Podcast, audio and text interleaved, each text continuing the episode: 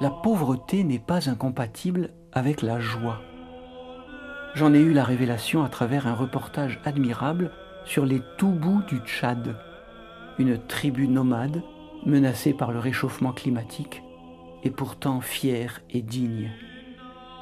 Quelque chose d'unique, quelque chose de rayonnant émanait de ces personnes qui sont pourtant parmi les plus pauvres de la planète. Leur port de tête, leurs gestes lents, leur parure, leur sourire, tout dans leur être suggérait une grandeur intérieure et forçait mon admiration. Et ils savaient rire de bon cœur, comme on l'observe souvent chez ceux qui n'ont presque rien. En comparaison, les Européens qui les visitaient semblaient un peu éteints. Ils avaient tout, mais ce tout était de trop. D'un point de vue technique, leur matériel et leurs moyens les mettaient bien sûr au-dessus des gens qu'ils filmaient. Mais d'un point de vue plus profond, le rapport s'inversait.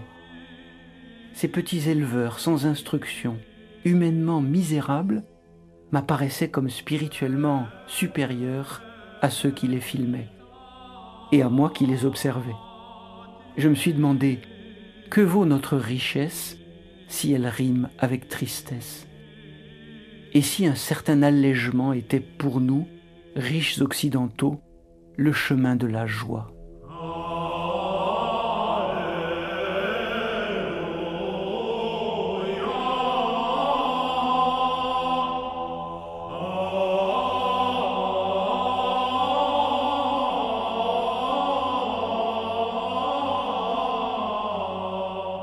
C'était Instant de ciel, une réflexion proposée par Daniel Vigne.